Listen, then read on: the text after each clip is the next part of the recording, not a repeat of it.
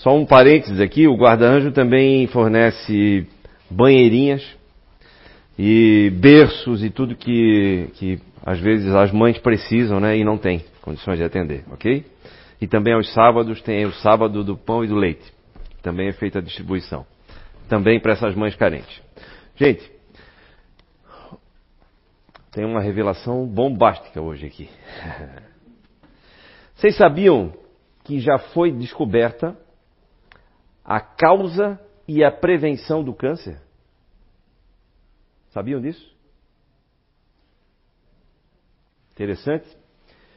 O câncer é uma das doenças mais estudadas, se não a mais estudada na humanidade em todos os tempos.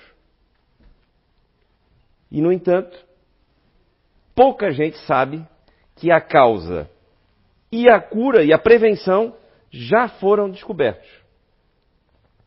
Olha só. Em 1931, um médico alemão, bioquímico também, biólogo e médico, na época chamava-se fisiologista, alemão chamado Otto Heinrich Warburg, 1931.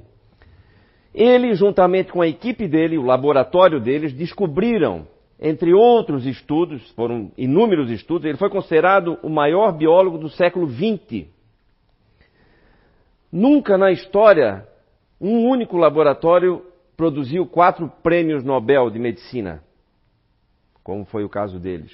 O próprio doutor Otto Heinrich Warburg, além de receber um prêmio Nobel, ele teve que negar um outro prêmio Nobel, rejeitar um outro prêmio, recusar um outro prêmio Nobel, porque nós estávamos durante a Segunda Guerra Mundial e o nosso digníssimo lá, Adolf Hitler, mandou ele recusar. E por uma confusão política, ele foi confundido com um colaborador do regime nazista, embora fosse judeu. Né? E essa confusão fez com que esses estudos, essas grandes descobertas do Dr. Otto e da equipe dele, fossem literalmente engavetadas pela ciência, pela medicina, até pouco tempo atrás. Simplesmente ignorou-se isso, engavetou-se algo tão importante, uma informação tão importante para a nossa saúde, para a saúde da humanidade. E aí, agora eu vou apagar aqui. Tem um apagador? Tem. E esse é o tema principal de hoje. Você se alcaliniza ou se acidifica? Por que isso, né? Que estranha essa pergunta, né? Vamos lá. Olha só, tem outra frase aqui que foi a Eunice que botou. Descasque mais e desembale menos. Já vamos chegar lá.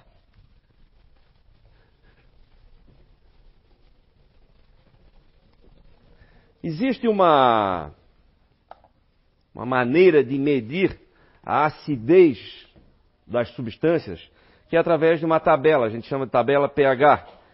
É a tabela do potencial hidrogeniônico. Mas vamos lá. Tabela pH, ela vai de 0 a 14, certo? Sendo que 7 é o pH neutro. Tudo que for abaixo de 7 é ácido. Tudo que for acima de 7 é alcalino.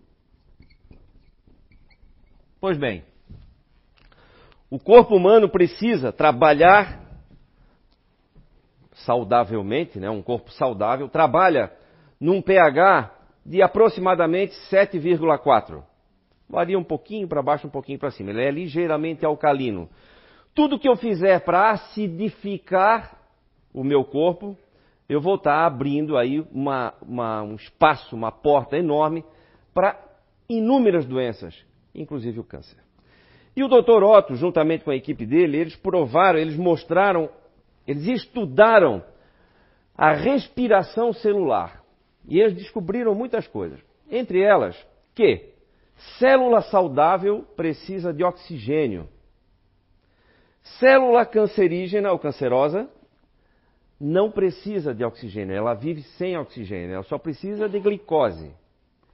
Ela vive de fermentação, não precisa de oxigênio. Bom, descobriram também que uma célula saudável, quando privada de pelo menos 35% do oxigênio, durante 48 horas, se transforma numa célula cancerígena. Olha só, uma célula saudável, quando privada de 35% do oxigênio, se transforma, dentro de 48 horas, numa célula cancerígena.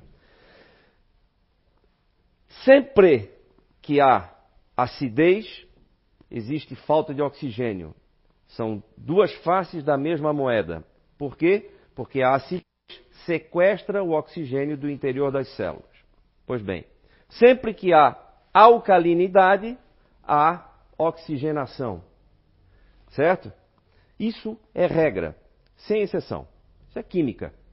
Que o Dr. Otto e a equipe, então, descobriram e, através dos inúmeros é, é, trabalhos que fizeram ao longo dos anos, eles perceberam que quando eu mantenho um ambiente alcalino, eu impeço o desenvolvimento do câncer, por exemplo. Por quê? Porque a célula de câncer não trabalha com oxigênio. E quando eu ofereço muito oxigênio para o meu, meu organismo, eu mantenho ele alcalino, é o ambiente propício para que eu evite o desenvolvimento do câncer. Bom, como toda, como várias outras descobertas importantes ao longo da nossa história, da humanidade, essa foi uma delas, né, que ficou aí por muito tempo. Vou lembrar uma outra aí, vocês vão também recordar, Nicolau Copérnico, lá em 1543. Ele foi quem lançou a teoria de que a Terra não é o centro, e sim a Terra circunda o Sol. Até então se acreditava que a Terra era o centro e o Sol girava ao redor da Terra.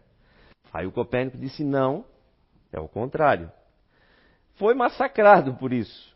Sabe quando que os cientistas, a comunidade científica, passou a vagarosamente concordar com a, te com a teoria do Copérnico? A partir de 1700. Olha quanto tempo depois. Hoje qualquer criança sabe né? que é a Terra que gira em torno do Sol, não é assim? Ó, tá vendo? Imagina só, então é difícil quebrar esses paradigmas e é difícil fazer com que as pessoas busquem informação de verdade. Isso aqui só para ilustrar como funciona né, essas novas informações. Né? Então aí tem uma informação importantíssima para a humanidade. Todo mundo diz, ah, quando é que vão achar a cura do câncer? Já achamos. Já foi descoberta a causa primária e a prevenção. E aí, tem um outro detalhe importante, que fala que até pouco tempo atrás acreditávamos que tudo era determinado pelo nosso código genético, pelo nosso DNA. Se eu tivesse lá no meu DNA um gene que dissesse né, que eu desenvolveria uma doença cardíaca ou que eu pudesse desenvolver um, algum tipo de diabetes ou que eu pudesse desenvolver um câncer, eu fatalmente desenvolveria. Era o que se acreditou até pouco tempo atrás. Hoje, a ciência já sabe comprovadamente que não é assim. Não é mais o, o, código genético que determina o que vai ou não acontecer com a nossa vida, e sim o nosso estilo de vida.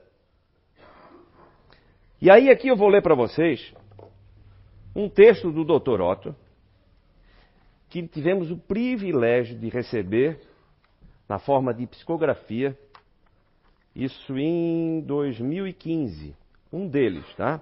E eu vou ler para vocês. Diz o seguinte: a cura pela natureza alcaliniza a tua alma, uma forma inteligente de vencer as doenças e tentar previdentemente e com eficácia. Como? Em primeira instância, neutralizar a acidez proveniente das misturas químicas existentes nos alimentos e bebidas fabricados. Daqui, dessa dimensão, observamos que continuam se alimentando ou se utilizando de alimentos e condimentos antifisiológicos. Gravem essa palavra. Entretanto, os motivadores e causadores de males e enfermidades é a incapacidade do corpo humano de excretar do organismo uma quantidade enorme de ferro que se molda em formato de metal pesado, depositado no organismo, afeta órgãos, oxidando, e quando junta-se aos ácidos existentes nas composições químicas dos alimentos manipulados, sufocam as células. E aí advêm males e aceleram o câncer, entre outras doenças. A oxidação por excesso de ferro chega a afetar órgãos como o cérebro, atingindo as redes neurais, o coração, pâncreas e fígado. E na circulação, pesa e oxida capilares, que necessitam de uma enorme quantidade de água para tentar fazer a limpeza e um enorme número de células morrem antes do seu ciclo, ocorrendo então um baixíssimo poder imunológico. A cura pela natureza está bem aí. A terra provê. Mas o homem, a humanidade, constrói males, fabrica medicamentos venenosos para o organismo humano. As gerações novas saem daqui, no plano espiritual, né, um tanto conscientizadas da busca pela naturalidade, para uma saúde física natural, mantendo assim o espírito sadio dentro do invólucro que lhe serve de instrumento. Os interesses materiais concorrem para uma epidemia de males fabricados à custa do materialismo e do orgulho. A cura pela natureza é da própria selva, matas, frutas e a principal cura na água. Alcaliniza a tua vida para que as próximas gerações possam encontrar corpos sadios e com aptidões para acompanhar a evolução do corpo espiritual. Aqui tem uma observação: houve tradução do alemão para o português. Então tem alguns, alguns dificuldades aqui de concordância. Tem o termo, por exemplo, alcalina tua alma, né, que seria alcaliniza. Mas perfeitamente compreensível a mensagem principal que interessa. E aí eu destaquei duas coisas importantes aqui. Olha só. A cura pela natureza está bem aí, a terra provê, mas o homem, a humanidade, constrói males fabricando medicamentos venenosos. Medicamentos venenosos. E aí eu descobri eu não achei números aqui do Brasil, mas achei números lá dos Estados Unidos, que a terceira maior causa de mortes, perdendo apenas para doenças cardíacas e, e para o câncer, são tratamentos médicos. Terceira maior causa de morte nos Estados Unidos é tratamento médico. E aí estão incluídos é, infecções hospitalares, é, problemas decorrentes de cirurgias e tal, e a, a metade praticamente dessas mortes é por medicamentos. Não é erro.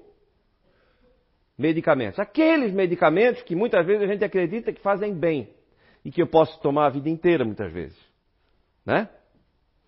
Vou dar um exemplo aqui bem rapidamente. Os medicamentos para sei lá, para baixar o colesterol, por exemplo, né? A gente vai no médico, está com colesterol alterado, depois tem outro texto do, do Dr. Otto aqui falando sobre colesterol que eu vou ler também, faço questão.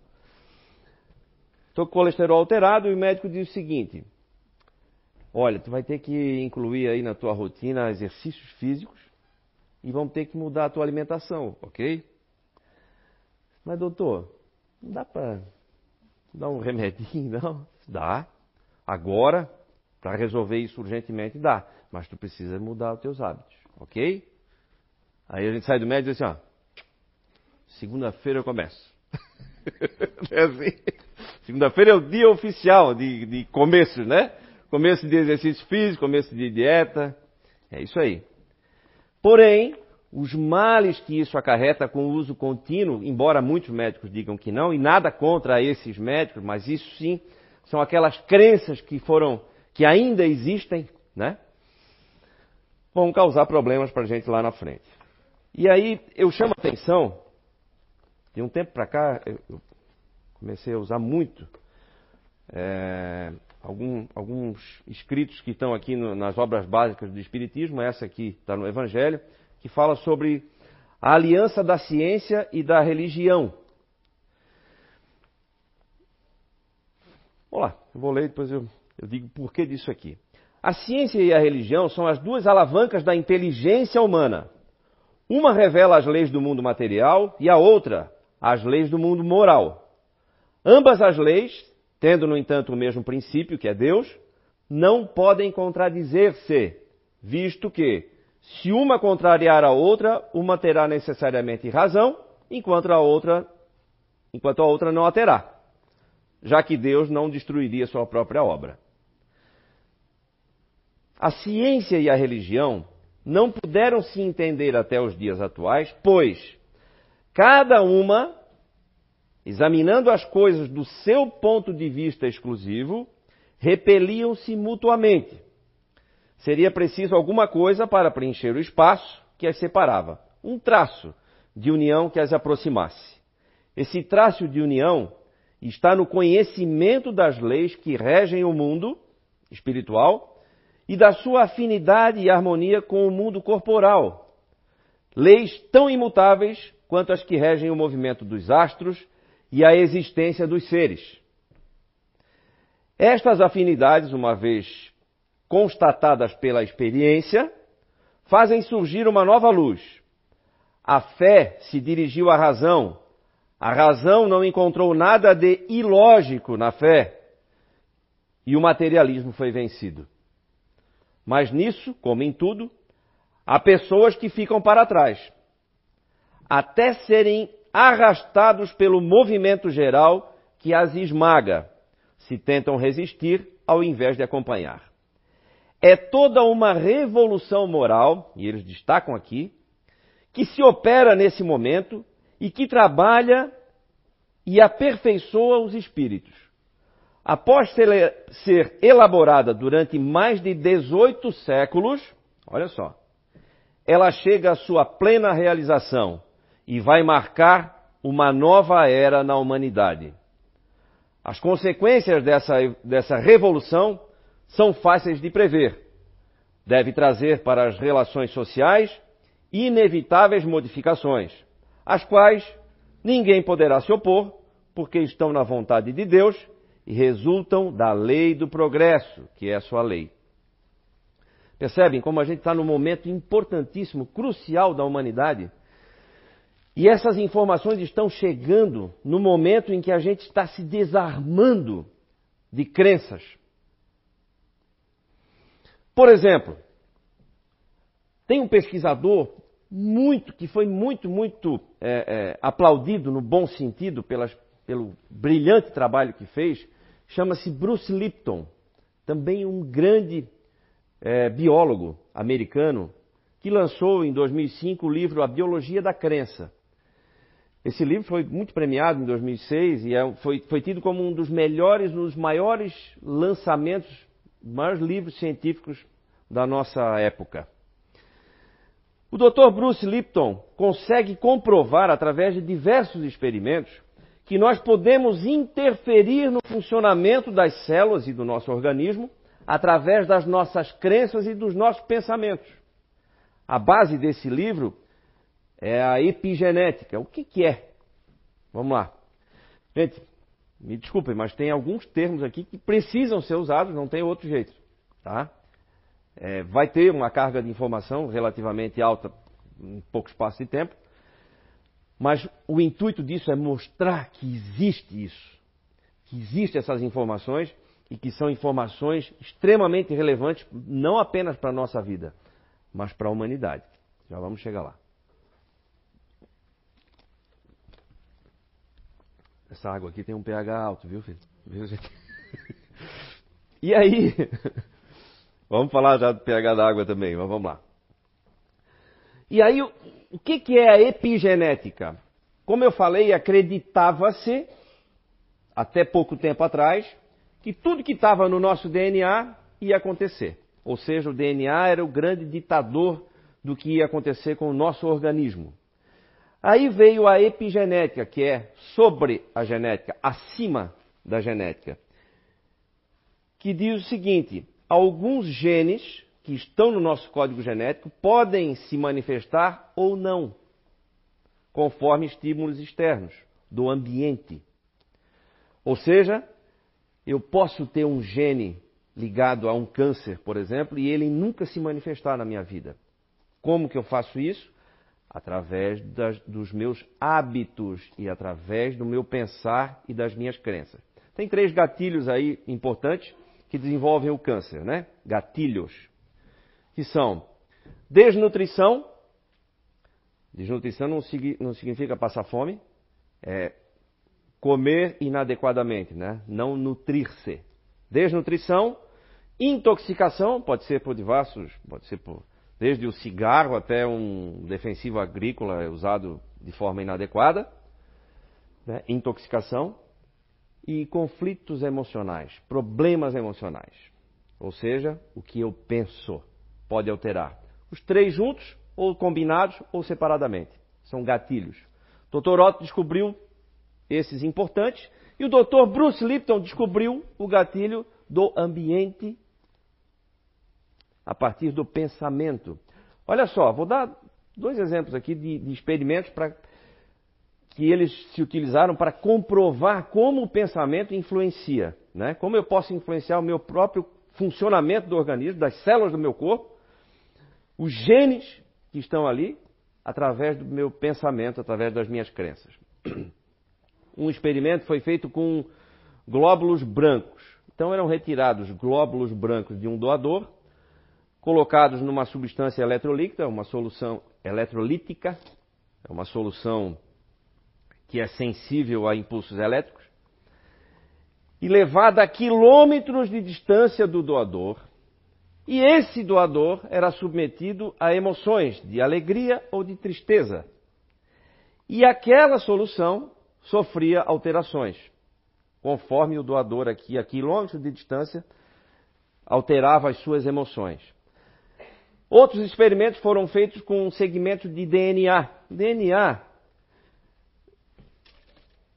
Agora vocês vão ver um expert em desenho aqui. Mas todo mundo já viu, né? O que, que é um. Ó.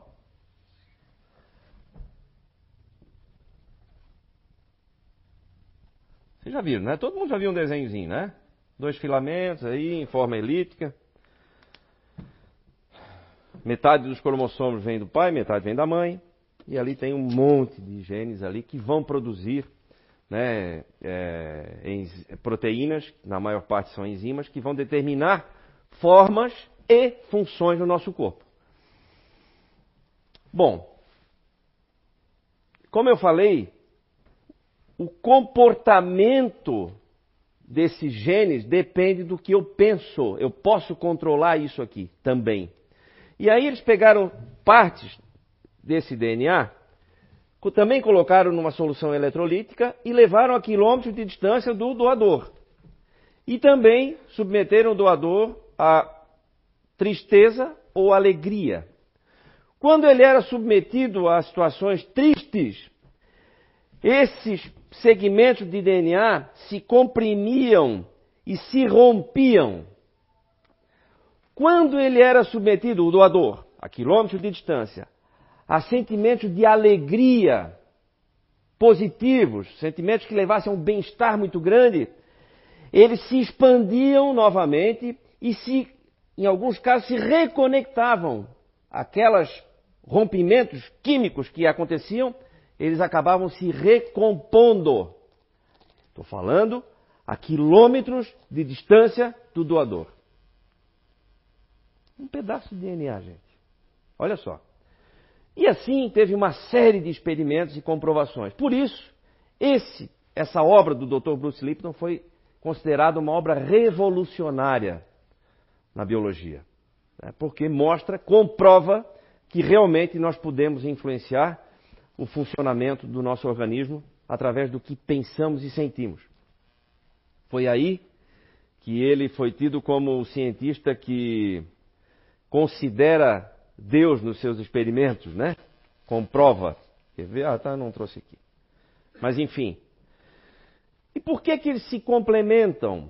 Porque lá o Dr. Otto descobriu que se eu mantenho um ambiente ácido, eu abro campo para, para o surgimento do câncer ou o desenvolvimento do câncer, né? E se, por outro lado, eu crio um ambiente alcalino, eu, eu, eu evito que isso se desenvolva e eu aumento a imunidade do meu corpo naturalmente, né? O Dr. Bruce também descobriu que a maneira de pensar e no que eu acredito e no ambiente em que eu me envolvo também tem uma influência enorme, que é aquilo que eu falei para vocês, que é a epigenética. Eu ligo ou desligo determinados genes. E mais ainda, essa maneira, essa memória de ligar ou desligar, ativar ou desativar determinados genes, eu passo para gerações futuras, eu passo para o meu filho essa memória, sem alterar o código genético. Isso está aqui também, olha só. Alcalini... Uma frase aqui, a frase final do Dr. Otto. Alcaliniza a tua vida para que as próximas gerações possam encontrar corpos sadios e sem aptidões, e com aptidões, desculpa, para acompanhar a evolução dos corpos espirituais. Ou seja, o que, que ele já estava dizendo aqui? O que, que ele está dizendo aqui? O que se diz muitas vezes aqui a gente interpreta apenas pela questão moral. Nós somos herdeiros de nós mesmos. Mas não apenas moralmente. O corpo físico, eu posso reencarnar como neto desse corpo aqui, usando um corpo mais saudável, se eu desenvolvi bons hábitos. Ou seja, eu posso ajudar, uma das maneiras que eu tenho de colaborar, de contribuir positivamente com a humanidade é cuidando da própria saúde. Olha que interessante. Não, Júnior, aí já fosse um pouco longe demais. Não, peraí. De novo, vamos lá. Mata, mata, a cobra e mostra a cobra morta, né? Nós podemos e devemos, aí agora esse é o alerta né, dos, dos cientistas que estão no plano espiritual, mas também dos pesquisadores que estão aqui, cuidar do nosso corpo, para que no futuro nós tenhamos gerações mais saudáveis. E eu vou usar esses corpos lá na frente. Certo? Então eu posso sim ajudar a humanidade cuidando do meu próprio corpo. Olha só. Não, mas o corpo é meu, eu faço o que eu quiser. Não é. Lamento informar uma informação aí. Não é. Não é. Pode fazer, mas não é sem consequências. É isso que é importante a gente saber. Né? Por isso que os espíritos sempre falam, um advento do espírito de verdade. Tem um texto aqui também no, no Evangelho segundo o Espiritismo que ele diz assim: primeiro, primeiro mandamento, amai-vos. Segundo, instruí-vos. Por que, que chamam a atenção para a instrução? Que é para a gente entender como as coisas funcionam. E entendendo como as coisas funcionam, eu melhoro a minha condição de vida. E a condição de vida dos que vêm depois de mim. E de mim próprio. Logo em seguida. Certo? Eu já estou preparando. Não, não, esse corpo aqui acabou. Não é bem assim. Já se sabe dessa memória. Alguns livros também, é, de cunho científico, produzido por, por, por, por escritores aqui espíritas, já falam dessa memória é, que se carrega no perispírito, né? Mas aí vamos, daí nós vamos muito além aqui do negócio, né? Nem tenho, nem sou eu a pessoa indicada para falar disso. Mas o fato é que essa memória existe e nós podemos interferir nesse funcionamento. Quem sabia que nós já havíamos descoberto a causa do câncer? Está vendo? muito pouca gente. Uma informação desse quilate para a humanidade. Vocês sabiam que os genes mais estudados até hoje são aqueles relacionados ao câncer e aos e aos sistema imunológico? tem mais de 40 mil publicações científicas acerca dos genes relacionados a câncer e sistema imunológico. Mais estudado. E, no entanto, essas informações preciosíssimas, esse trabalho do Dr. Otto da equipe dele ficou engavetado aí até 2007, se não me engano. Agora, hoje em dia, tem muitos médicos, né, se atualizando a respeito disso e esse trabalho todo está sendo utilizado. Quando vocês ouvem falar de, de, ah, tem que cuidar com, com o pH da água, o pH dos alimentos e tudo mais e tal, é derivado disso tudo aqui. Mas isso é uma coisa relativamente recente para a gente. E realmente faz sentido. Né? Para ter uma ideia, um exemplo prático. Ah, um refrigerante, por exemplo, cuja embalagem tem a cor vermelha, não sei o nome, esqueci. O pH dele é de, em homenagem a ele, ó. PH dele é de mais ou menos 2,5 a 2,8. Extremamente ácido. Para eu neutralizar essa acidez, eu precisaria tomar um número aí acima de 30 copos de água, um pH acima de 7, para neutralizar aquilo ali, para né, aliviar essa acidez toda. Então, quando a gente diz assim, ah, eu tomo um refrigerantezinho ou outro, assim, ah, só um copinho por dia, ok. Se quer tomar, deixa para tomar tudo num dia só. É melhor. É isso um médico amigo meu já dizia. Quer sair? Quer escorregar? Quer abrir exceção? Porque senão fica tudo muito chato também, né, gente? Né? Convenhamos. Quem é que vai conseguir seguir a linha né, 100%? Faz isso num dia. Num dia. Né? A diferença não é o que a gente come entre 24 de dezembro e 31 de dezembro, né? É entre 31 de dezembro e 24. Né? Não é a exceção, é a regra. Ah, então não posso mais comer açúcar. Açúcar é um vilão, ok. Tem uma amiga minha que trabalha com doce, ela disse, vai acabar com o meu negócio. não. E outra coisa, dá para compensar. Vou dar um outro exemplo de como a gente pode alcalinizar. Limão, por exemplo, é uma das frutas que mais alcaliniza, apesar de ser ácido. Que interessante, né? Ele é ácido, mas após ingerido pelos, metais, pelos, pelos minerais que ele tem, ele rapidamente alcaliniza o nosso organismo. Tá aí uma boa recomendação, inclusive, né? Limão com água. Exercícios físicos. Por que, que eles alcalinizam? Porque eles oxigenam. Lembra? Acidez está relacionado com falta de oxigênio. Alcalina, alcalinidade com bastante oferta de oxigênio. Então eu faço o inverso, eu ofereço oxigênio para o meu corpo, eu alcalinizo. E acabo muitas vezes compensando, neutralizando certos escorregões aí que a gente dá. Tá? Então dá para fazer? Dá. Nem tudo está perdido. Porque muitas vezes é um, são hábitos. Ah, eu vou na casa da minha mãe e ela vai me servir um bolo de chocolate, que ela sabe fazer como ninguém. Eu vou dizer não. Isso aí vai acidificar o meu organismo. Não posso. Não, né, gente? Né? Ou na casa da avó. Não. Só que a gente não vai todo dia na casa da avó comer bolo de chocolate, né? E eu preciso compensar isso, criar hábitos saudáveis que, que, que, que, que se sobreponham a esses pequenos escorregões aí. Né? Dá para fazer.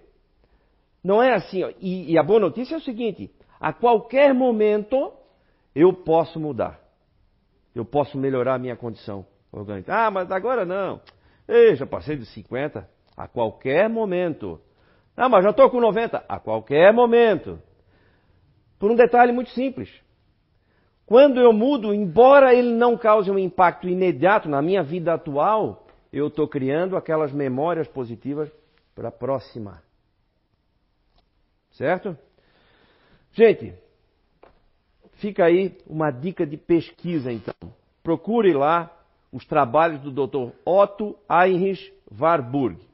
E procurem também por A Biologia da Crença, de Bruce Lipton. A partir dali vocês vão ver uma série de outros artigos científicos falando sobre isso que eu dei uma breve pincelada aqui. Quer ver como a gente também cria paradigmas? Que o Dr. Otto também fala aqui, né? É, olha aqui, ó, um outro texto bem curtinho do Dr. Otto, que está aqui também no livro Ensinamentos de Outra Dimensão. São dois livros que foram psicografados aqui ou no Fore Blue, Fora Espírita de Blumenau, ensinamentos de outra dimensão, e um e dois. Um e dois. Uh, um deles é o seguinte, olha só. Alerta para as mulheres. Quando a mulher toma inibidor de menstruação, ela passa a ter problemas de excesso de ferro. O sangue fica longe de alcalinizar-se, contribuindo assim para que o excesso de ferro suba para níveis altíssimos. No homem, vai para o cérebro e para os movimentos. Na mulher, quando no final da sua encarnação, sente a arteriosclerose múltipla, entre outros males, que podem ser evitados pela menstruação, que é natural. Sangue faz parte da vida. Não pode ser, não pode ser interrompido esse ciclo natural. Essa psicografia de 2015. É que virou uma modinha, né, para muitos médicos aí. Ah, menstruação não serve para nada. Vamos interromper isso aí. Deus errou ali, né? né? Quanta, né? que, que pretensão, né? Não, não.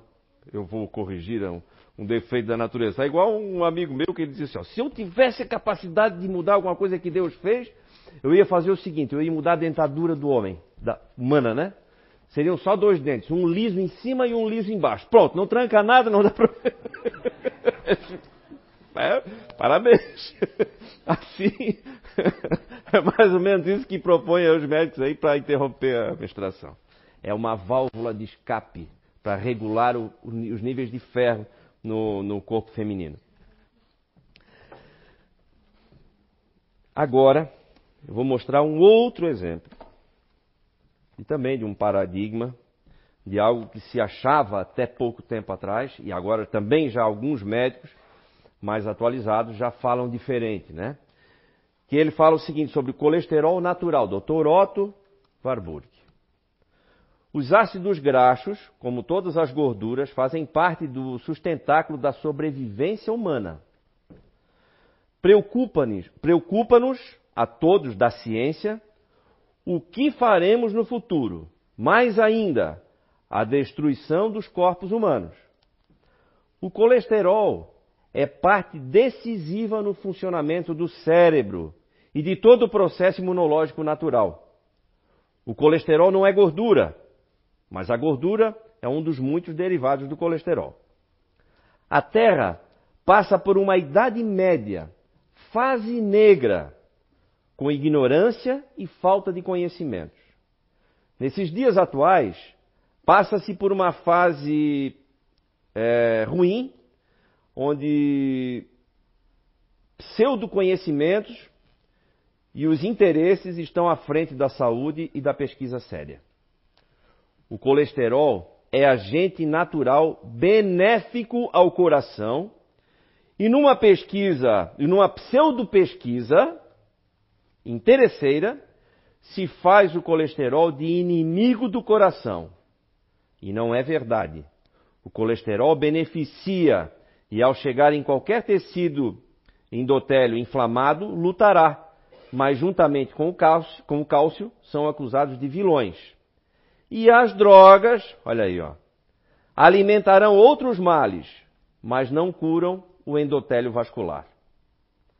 Até uma pesquisa séria do projeto Framingham Heart Study, na pequena cidade americana de Framingham, não divulgaram, olha só, eles não divulgaram o mais importante, que todos que participaram, uma grande parte dos que participaram, a grande maioria, desculpa, dos que participaram do estudo, tiveram óbito com baixíssimos índices de colesterol. Pesquisa iniciada em 1948 demonstra que os laboratórios é quem decidem os males e a farmacologia envenena os corpos humanos. O câncer não deveria mais existir.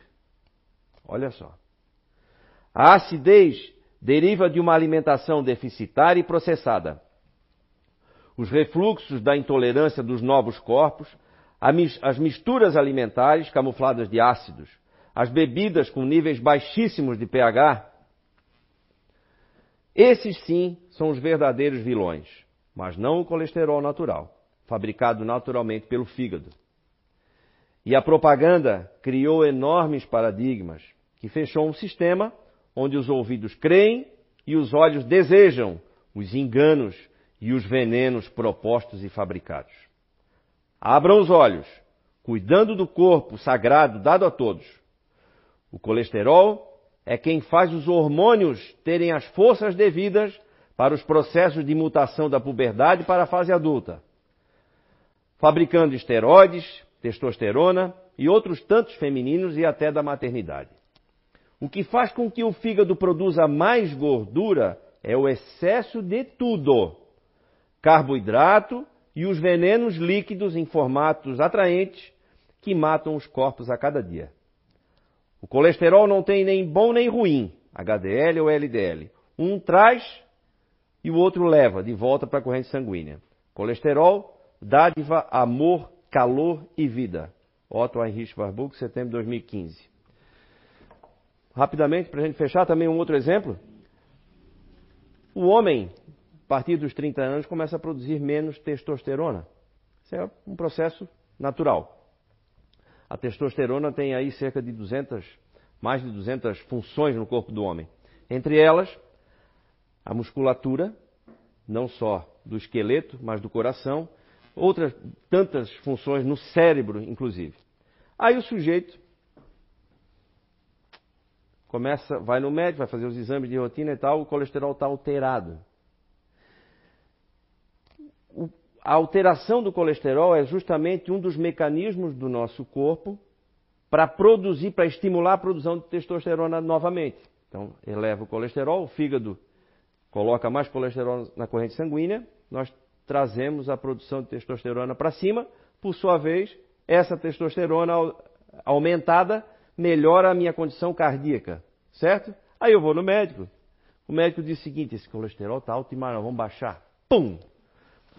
Dá o remedinho, colesterol, pá, despenca. O que, que aconteceu? Produção de testosterona vai lá embaixo. O que, que acontece com o coração? Por isso que muita gente morre do coração tendo colesterol baixo. Deu para entender? Parar de falar nisso, né? senão eu vou.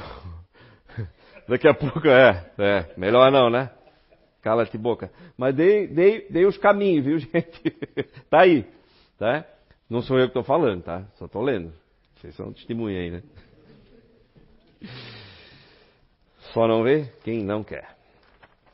Eu vou finalizar então com um texto aqui, uma, algumas palavras do Emmanuel, né, o mentor espiritual de Chico Xavier, quando ele se refere ao nosso corpo. Ele diz o seguinte: harpa viva é o texto. Não menosprezes teu corpo a pretexto da santificação da, da própria alma. Recorda que por esse instrumento sublime ouves a ternura do coração materno, recebes a bênção do lar e amealhas pouco a pouco a riqueza da experiência. É por ele que exercitas a fraternidade, que te conduzirá ao amor, e te inicias na ciência, que te arrojará mais tarde ao esplendor da sabedoria. Muitos chamam-no chamam de prisão, como se a escola pudesse receber o estigma, o estigma, estigma de cárcere. Nós, porém, chamemo-lo santuário, em que entesouramos dons inefáveis, vaso de luz em que nos habilitamos à ascensão para a luz maior. O corpo físico é o campo mais elevado de trabalho que a evolução nos oferece na Terra, em nome do Criador. Saibamos respeitá-lo e honrá-lo com aquilo que possuamos de melhor. Ninguém pode aprimorar a alma desestimando o veículo em que somos compelidos a cultivar com paciência e carinho, os germes da própria sublimação. Ama o teu corpo, ainda hoje, porque amanhã possa, para que amanhã possa o teu espírito rejubilar-se com o serviço perfeito. Gente, uma ótima reflexão a todos. Muito obrigado e saúde, né? Saúde.